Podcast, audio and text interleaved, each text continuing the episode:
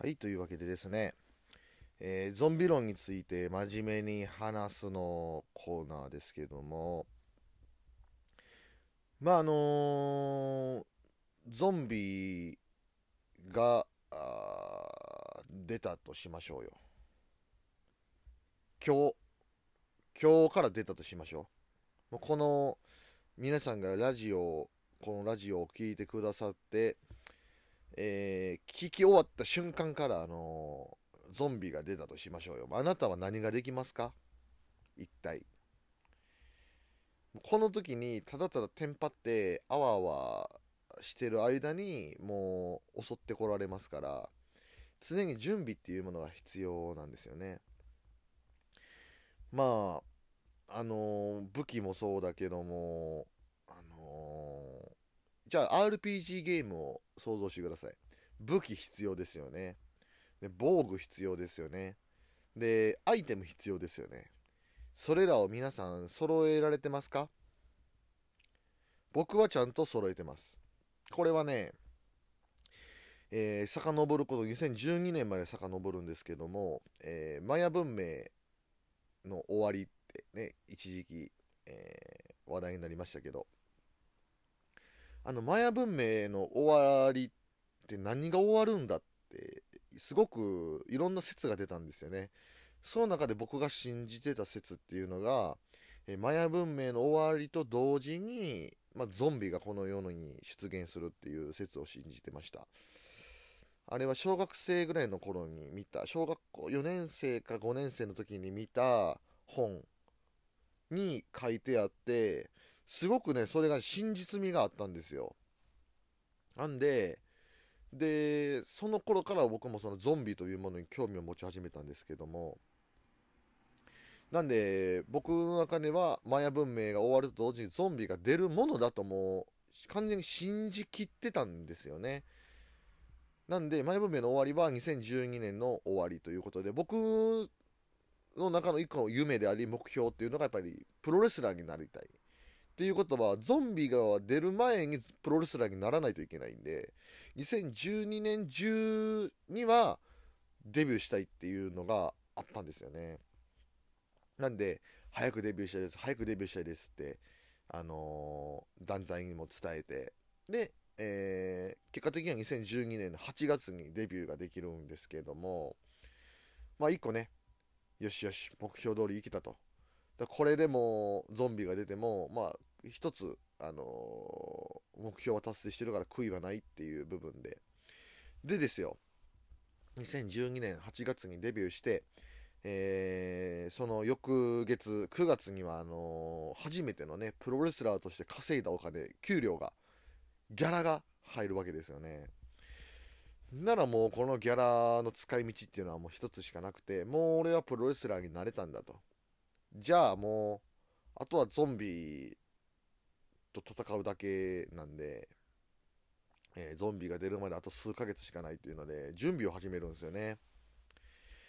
あのーまあ武器も買いますよね。武器はやっぱりねこの分かりますよ皆さん。ゾンビと戦うならこの武器ってそれぞれ人それぞれ違うのは分かってます。でもあくまでこれは僕の考えなんで僕の考えをまず聞いてください。そりゃあるならば銃しかり、えーね、そういう遠距離武器。銃やミサイルやロケットランチャーやマシンガンやねそんなんがこの日本で許されているならば持つことが許されているならばそれはそれに越したことはないですけどもまあなかなかありません。そんなの持ってる人も持っていい人もいませんのでじゃあ今手に入るもので、えー武器を調達しなければならないとなった時に皆さんは何を手に取りますか？あの手に取れるものだから自分の所持金で、えー買えるものであなたは何を買って何を武器として手に取りますか？まあ今多かったんじゃないかなと思うのは刃物ですよね。刃物系。まあ確かに刃物もいいんですけどでも刃物はねちょっと難しいですね。というのも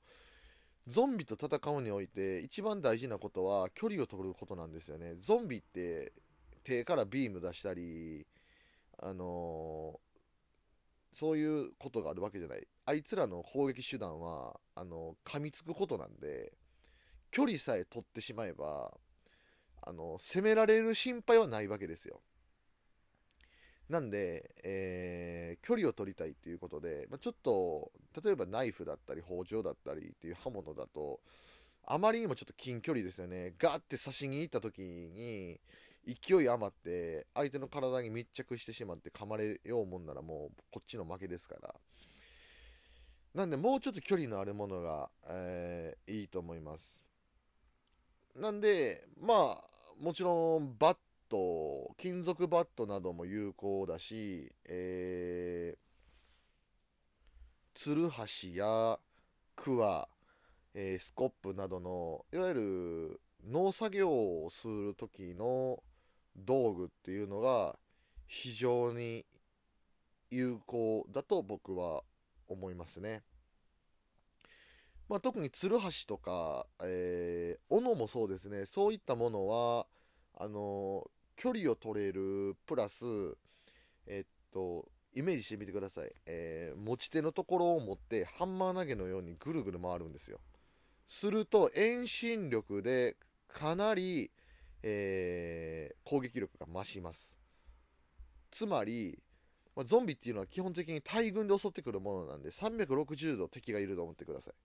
だと一方向しかさせないもの攻撃できないものっていうのはあまり有効じゃないんですよね。なんで360度ぐるぐるぐるぐる攻撃できるようなものがいいんでなるべくねあの農農業に使うような道具っていうのは非常に有効です。僕の場合はえー、高校生の時の、えー、プロレスデビューして初めての、えー、初めてもらったギャラでですね、まあ、あの、江南に行きまして、えスコップと、あとは、あのまあ、これはあくまで近距離用の武器としてですけども、えサバイバルナイフ、あとはですね、えー、基本的に僕の当時住んでいた実家っていうのはあの1階の玄関口しか入ってこられる部分はなかったんですよね。なんで一応そのバリケードになるもの、うん、まあちょっとバリケード代わりというかね。えー、まあ築100年ぐらいの実家だったんで、えー、ちょっとこう攻めてこられてはあのあまりにも無防備なんで一応ちょっとちょっと補強するようなバリケードとかを買いました。あとはあのサランラップを大量に購入しましたね。これサランラップなんで買ったかっていうと、まあ、これはちょっとあのー、必ずしもそうだとは言い切れないんですけども当時僕が持っていたゾンビの研究ゾンビ研究本にあの噛まれて噛まれた直後にすぐサランラップで噛まれた部位を巻くと、あの進行を遅らせることができるってゾンビ化にする進行を遅らせることができるって書いてたんでまあその真偽のほどは分かんないんですけども持ってるに越したことないんであのサランラップを大量に買いましたね。はい。っていうことが2012年にありました。なんで今もあのサランラップはあの家に常備してありますしあのー、スコップやツルハシ、えー、あと金属バット、えー、その他もろもろの武器っていうのは、えー、各、まあ、僕の家 2LDK になるんですけども各部屋に、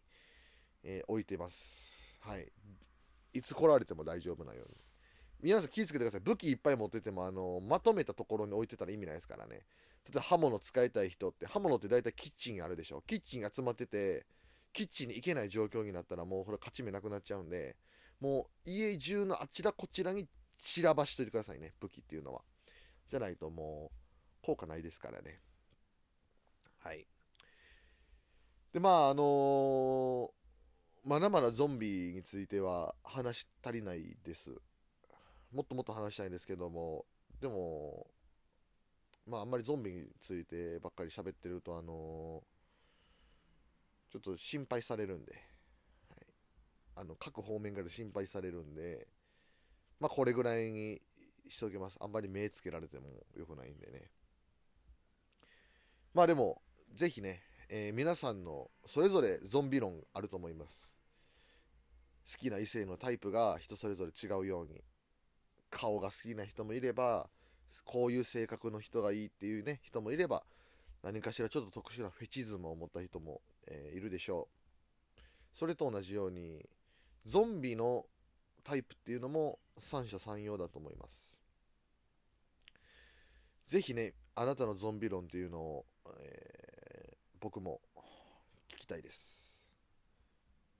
えー、お便りのほど、えー、お待ちしておりますまた話してほしいゾンビ映画や、えー、もっと詳しく聞きたいこと、質問など、ゾンビについてありましたら、そちらもお便りまで、えー、お待ちしております。それでは、良きゾンビライフを。たけしでした。さよなら。